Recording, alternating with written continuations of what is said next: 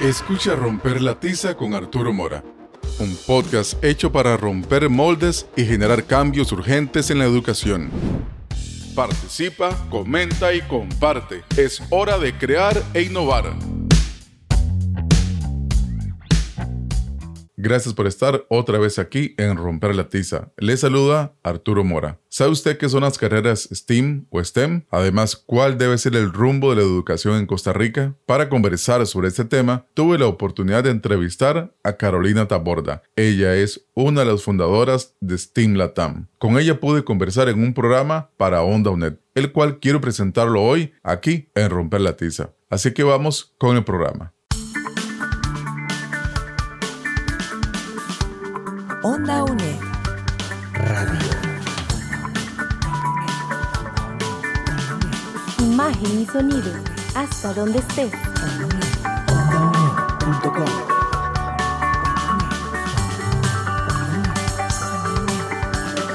Un espacio de la Escuela de Ciencias Sociales y Humanidades de la UNED. Hasta donde estés. Onda UNED. Acortando distancias. Acompañamos tus estudios. Cátedras sin fronteras.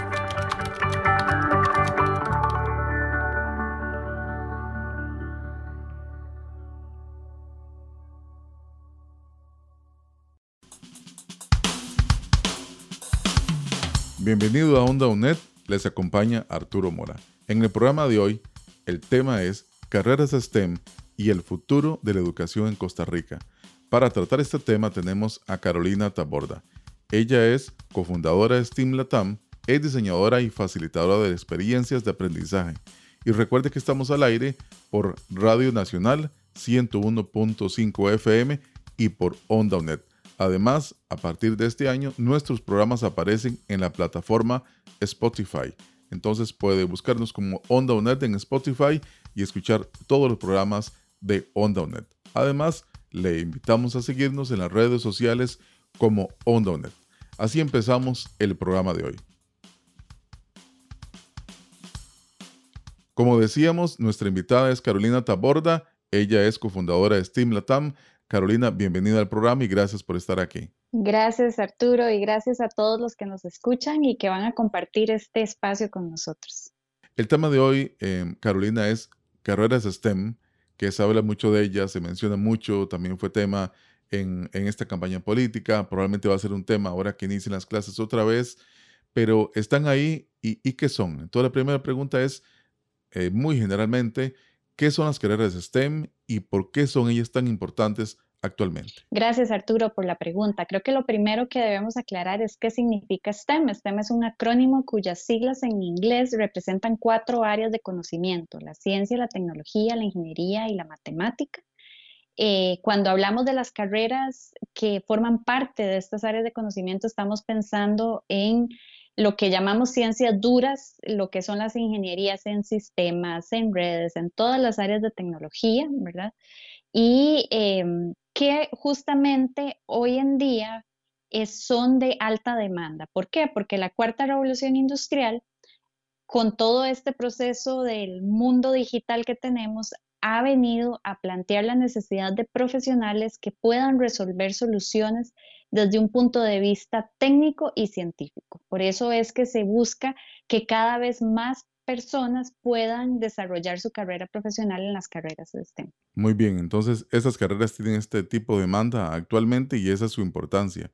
Pensando en la gente que, que estudia, las, los, las personas que deciden estudiar estas carreras, ¿cuáles son características de estas personas quienes eh, deciden entrar a estudiar este tipo de carreras, Carolina? Mm, bueno, creo que las personas que buscan las carreras STEM primero son personas realmente curiosas, creativas, que estén muy interesadas en, en poder plantear soluciones a, a los problemas del mundo que les guste trabajar en equipo, que les guste investigar, indagar, preguntarse el porqué de las cosas, cómo están funcionando y que puedan eh, aportar con sus ideas a diferentes equipos multidisciplinares para resolver problemas específicos. Como decía al inicio del programa, el tema de la educación fue muy importante en, la campaña política, se trató mucho en los debates, todavía hay medios de comunicación hablando mucho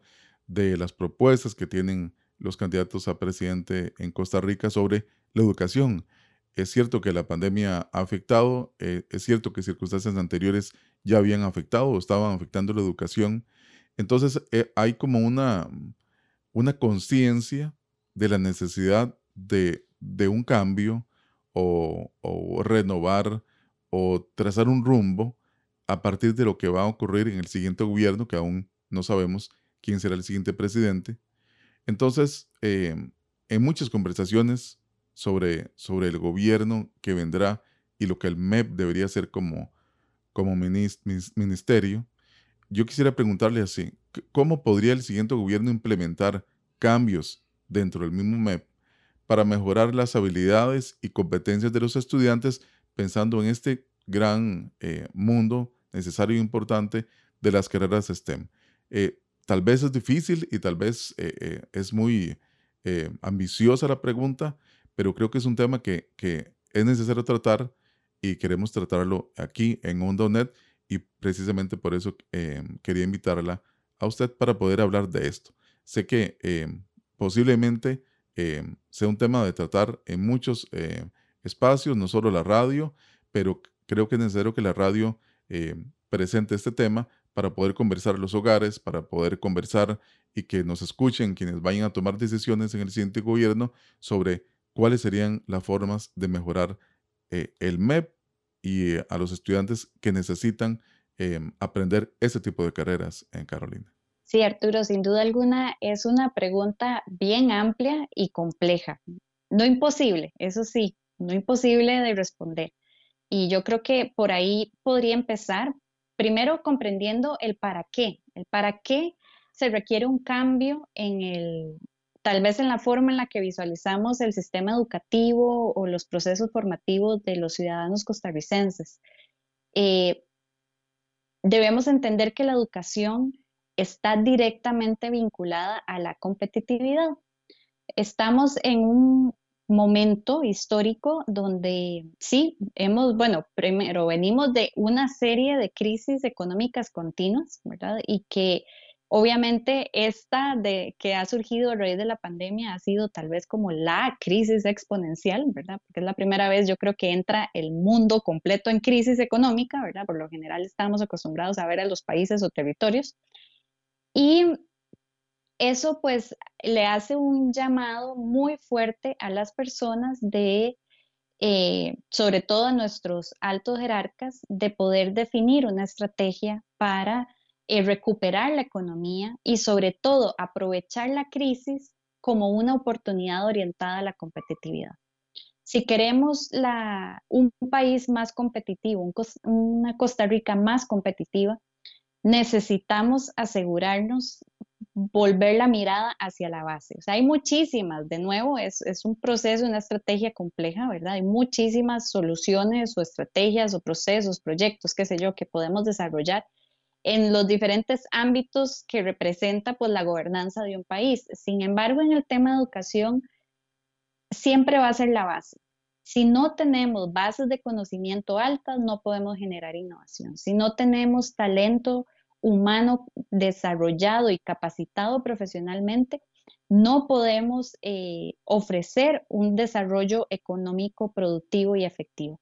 Y por eso es que es tan importante que primero creo que tengamos claro ese propósito, o sea, entender que, que necesitamos hoy más que nunca, porque igual esta relación siempre ha sido, eh, o sea, ha sido natural, ¿verdad?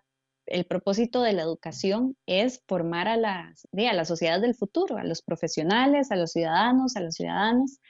Y mm, esa relación hay que fortalecerla cada vez más. Y tenemos claro de que tenemos un contexto orientado a esta cuarta revolución industrial que es totalmente digital, que es acelerada, que es globalizada, que está orientado a atender problemáticas graves como el cambio climático y muchos otros desafíos que tenemos eh, como planeta y que todos tenemos que contribuir a eso. El cómo se debe desarrollar desde el Ministerio de Educación, yo creo que más bien lo tenemos que ver desde, desde el país, ¿verdad? ¿Qué es lo que vamos a sumar cada uno de nosotros? Primero entender que el, que el resolver o transformar o mejorar el sistema educativo no le compete únicamente a un ente gubernamental, sino que es un trabajo colaborativo donde todos los sectores debemos y podemos aportar, desde la sociedad civil hasta el sector privado, hasta incluso lo que es la cooperación internacional, que Costa Rica es un país muy bendecido por sus relaciones diplomáticas y que eso permite inclusive poder fortalecer diferentes procesos eh, nuevos, ¿verdad? Eh, creativos, transformadores que vayan a generar un impacto real.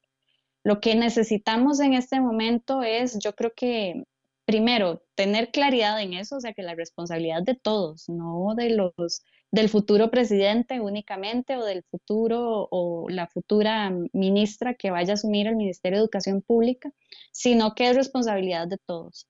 A partir de ahí, pues creo que es importante, sí, como dirían los niños, si yo fuera presidente, creo que trataría, pues, primero de entender realmente cuáles son los problemas eh, de raíz que estamos teniendo en el proceso educativo, escuchar realmente a todas las personas. No es lo mismo la experiencia del proceso del, sistema educativo desde la administración, desde las altas jerarquías, que desde la visión de un docente y no es lo mismo desde la visión de un docente en un centro educativo privado a un docente de la educación pública que compete escuchar ambas experiencias, ¿verdad? Y escuchar a ambos perfiles, porque al fin y al cabo, de nuevo, en el sistema educativo somos todos de los mismos y no podemos simplemente sesgarnos a recibir información eh, limitada para poder entender realmente cuáles son los contextos, cuáles son los contextos territoriales, qué es lo que está sucediendo realmente desde la educación preescolar, primaria, secundaria, con la educación superior. A todos nos compete articular y conectar ese proceso. Creo que eh, se viene un desafío muy bonito.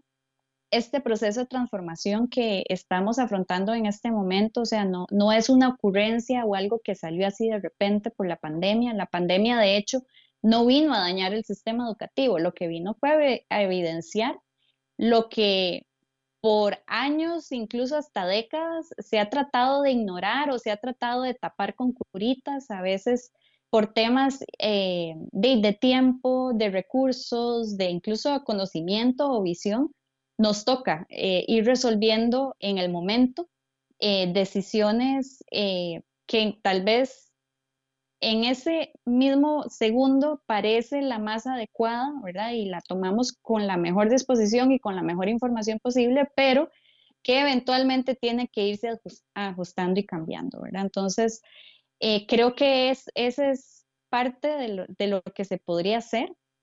Eh, de parte del, de la conformación del ministerio y de todos los actores claves del ecosistema de educación en el país, debemos eh, sumarnos a, tener un mismo propósito, a cambiar la mentalidad, ¿verdad? Hay que cambiar la mentalidad y entender que, que tenemos que hacer un cambio, que tenemos que hacerlo de forma conjunta que va a ser un proceso difícil y complejo, sí, y que tenemos que eh, trabajarlo con una visión de generar mayor experiencia a nuestros estudiantes, ¿verdad? Y poder evolucionar a ese modelo educativo centrado en las personas, que es lo que internacionalmente se ha estado desarrollando y es lo que plantea esta educación con enfoque STEAM muchas gracias, Carolina.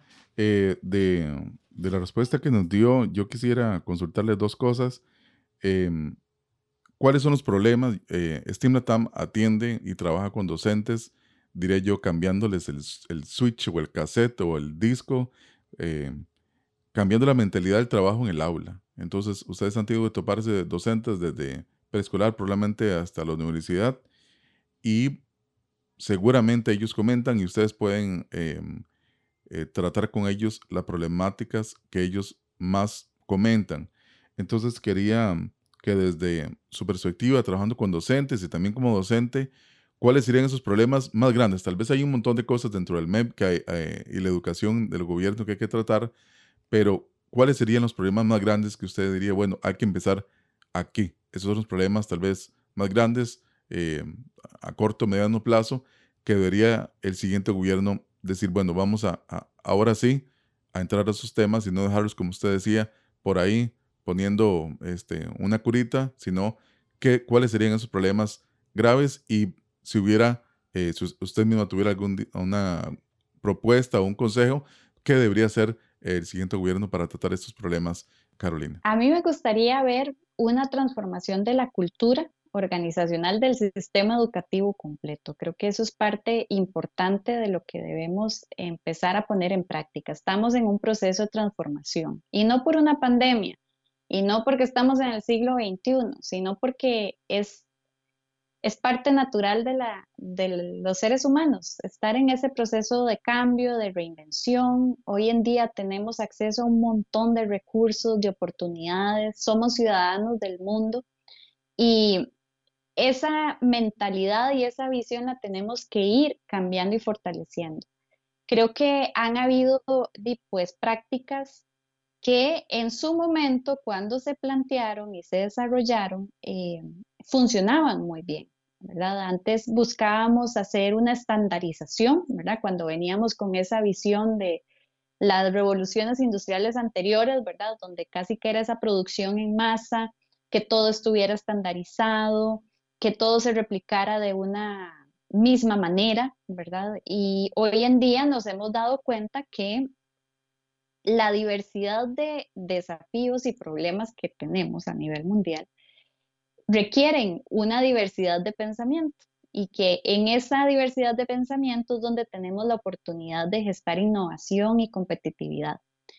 Em, creo que empezando por ahí, por entender que estamos en un proceso de transformación, entender qué, qué significa eso, Arturo, porque la gente habla del cambio, de reinventarse, de transformarse y, todos esos términos que sí, que son muy bonitos, pueden ser románticos, a algunos les puede generar ansiedad, eh, pero debemos entender realmente qué significa, entender que es un proceso, que es un proceso vivo y continuo, o sea, no son decisiones finitas, son decisiones que se van a ir conectando a otras decisiones para ir haciendo que, la carreta se vaya moviendo, por así decirlo. O sea, en este momento creo que eh, se nos estancó un poquito la educación.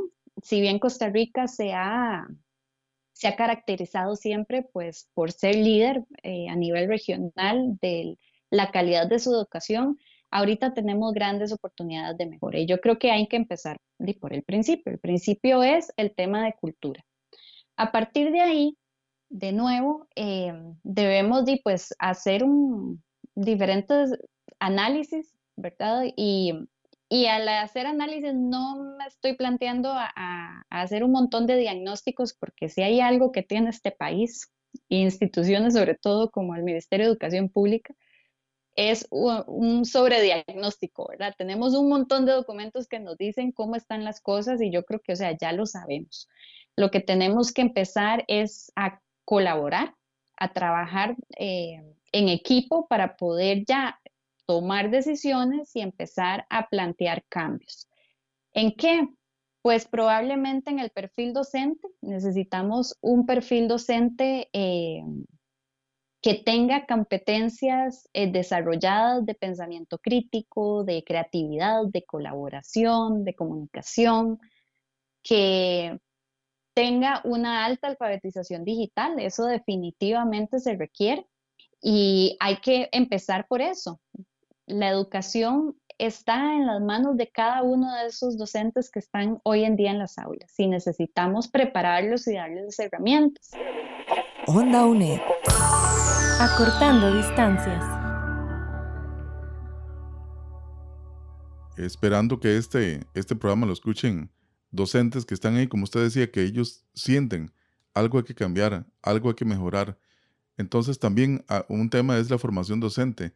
Entonces usted lo mencionó un poco ahora en la respuesta, pero quería eh, hacer esta pregunta específica, es cómo entonces debería formarse los docentes que vienen a, las universidades para ser profesores de primaria, preescolar, secundaria, em, para preparar a los estudiantes que tienen que enfrentarse a, esta, a este nuevo mercado, a estos cambios tan grandes, cómo debería formarse este docente para estar listo para ir al aula y hacer su trabajo eh, con bien para él y con bien para el estudiante?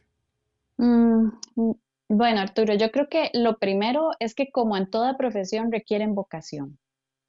Eh, cada vez, y ese es uno de los cambios que se ha dado, ¿verdad? Antes siempre, y no sé si tal vez a vos te pasó cuando, cuando estabas decidiendo eh, qué carrera ibas a escoger, ¿verdad? Que te empezaban a decir, ¿verdad? Bueno, pero en eso pagan. Por ejemplo, yo que decidí ser diseñadora de interiores, la primera pregunta que me hacían los adultos es, pero en eso hay trabajo, en eso hay plata.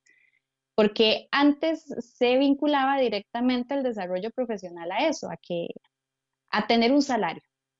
Em, creo, y bueno, Arturo es testigo de eso, que primero eh, ser un docente no es tarea fácil. O sea, la gente que tenía esta idea errónea de que es tirársela rico, entre comillas, ¿verdad? Porque trabajan hasta las 2 de la tarde y tienen como tres meses de vacaciones al año y que no hacen nada, eso no es cierto, ¿verdad? Un docente que es profesional en su campo trabaja muchísimo y se entrega en alma, vida y corazón a su, a su misión, a su trabajo, ¿verdad? Entonces yo creo que eso es importante que, lo tengamos muy claro porque por ahí empieza. Si, si lo que están buscando es una solución ahí fácil para mantenerse, eh, la enseñanza no, o sea, no lo es. Y no lo es, ¿por qué? Porque tras de eso es la piedra medular de todo lo demás. En este momento, en las aulas de clases están todos los futuros presidentes y presidentas de la República de todos los países del mundo, los futuros ministros, ministras, eh, gerentes generales de empresas transnacionales, están hoy en este momento en el aula de clase. Y eso es algo que los docentes deben tener muy presente todos los días. Ojalá al despertarse y abrir los ojos recordar que están formando a las sociedades del futuro y que en sus manos están las personas que tal vez dentro de 10, 20, 30 o 50 años es que nos van a salvar la vida. Estos científicos que lograron desarrollar en tiempo récord la vacuna del COVID estuvieron en algún momento en el aula de clase y en ese momento fue donde empezaron a ser los profesionales que son hoy. Porque si vos me preguntas a mí, Arturo, yo soy la profesional que soy hoy gracias a la escuela en la que me formé. No la universidad, no el montón de títulos. Bueno, evidentemente la universidad también contribuye, pero mis principios básicos de profesional me los dio la escuela, me los dio cada uno de esos docentes eh, que me acompañaron en ese proceso formativo y que me enseñaron a leer y que me enseñaron a escribir y que me enseñaron inclusive que escribir bien es importante, no es solo escribir, sino que hay que saber escribir, por ejemplo. Eso es clave. Y creo que eso es algo que, que los docentes que están pensando en, en unirse a este desarrollo profesional lo tienen que tener muy claro. Por otro lado, deben entender que para incluso los que pues, ya llevan varios años siendo docentes, que esto es una carrera de actualización continua como todas. Eh, cuando yo estaba también estudiando, yo me acuerdo que de a uno siempre le decían, ¿verdad? O sea, medicina, es que los médicos tienen que estar estudiando toda su carrera, toda su vida. Les traigo noticias. Todos tenemos que estudiar toda nuestra vida si queremos ser buenos profesionales. Hay que actualizarse, hay que reinventarse. Y es más, Arturo, hoy en día hay una oportunidad lindísima, ¿sabes? Porque la educación es tan transversal que incluso ha empezado a abrir diferentes eh, opciones y diferentes nichos de mercado para poder desarrollarse. Cada vez más es más importante, por ejemplo, la figura de diseñadores instruccionales en las empresas. Todas las empresas transnacionales tienen entrenadores, tienen diseñadores instruccionales, personas que se dedican a capacitar y a formar a los nuevos colaboradores que se van uniendo a la organización y que esa formación requiere desarrollar desde la cultura hasta el conocimiento en los procesos y procedimientos que lleva esa empresa y el desarrollo de habilidades técnicas. En realidad es maravillosa las oportunidades que hoy tenemos como sector educativo. Correcto, es un momento eh, de retos, pero de gran, grandes oportunidades y creo que revalorar eh, la labor docente es importante y la escuela, como usted decía, como es el lugar donde se forma el futuro profesional que le tocará resolver muchos problemas en, en la sociedad, en la ciencia, en la medicina, en la ingeniería, ellos están ahí el docente le toca llevarlo a, a, ser un ser humano con todas las habilidades y, desarrollar sus competencias a su mejor nivel. Y es ahí donde entra eh, la última pregunta, Carolina, para el cierre del programa, es en la capacitación de los docentes constantes y continua entra STEAM Latam.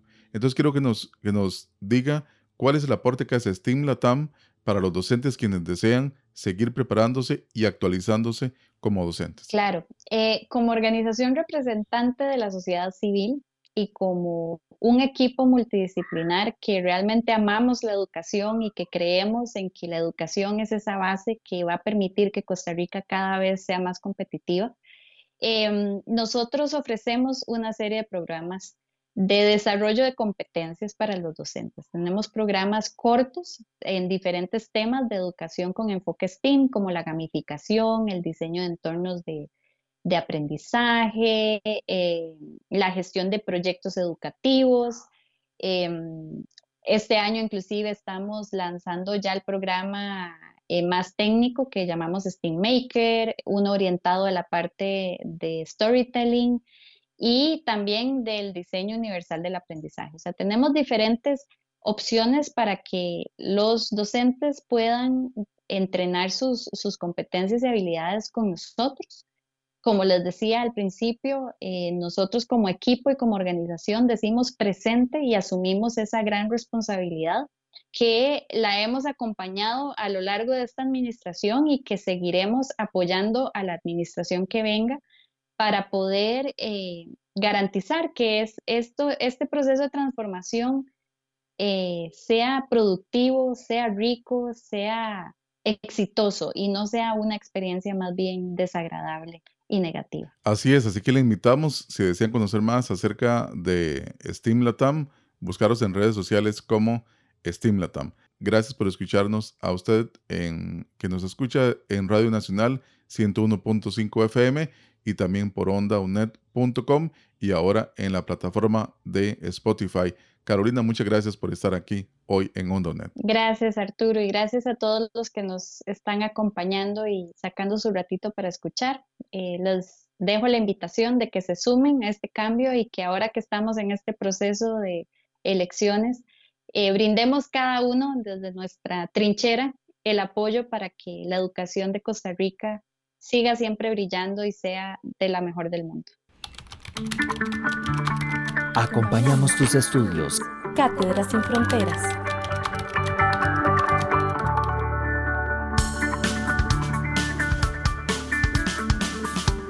Onda UNED.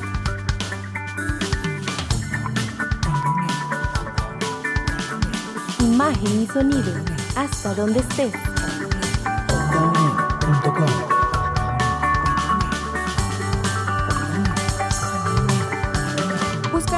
Producciones en ondaunet.com y seguimos en redes sociales. Hasta donde estés. Onda UNED. Acortando distancias. Escucha Romper la Tiza con Arturo Mora. Un podcast hecho para romper moldes y generar cambios urgentes en la educación. Participa, comenta y comparte. Es hora de crear e innovar.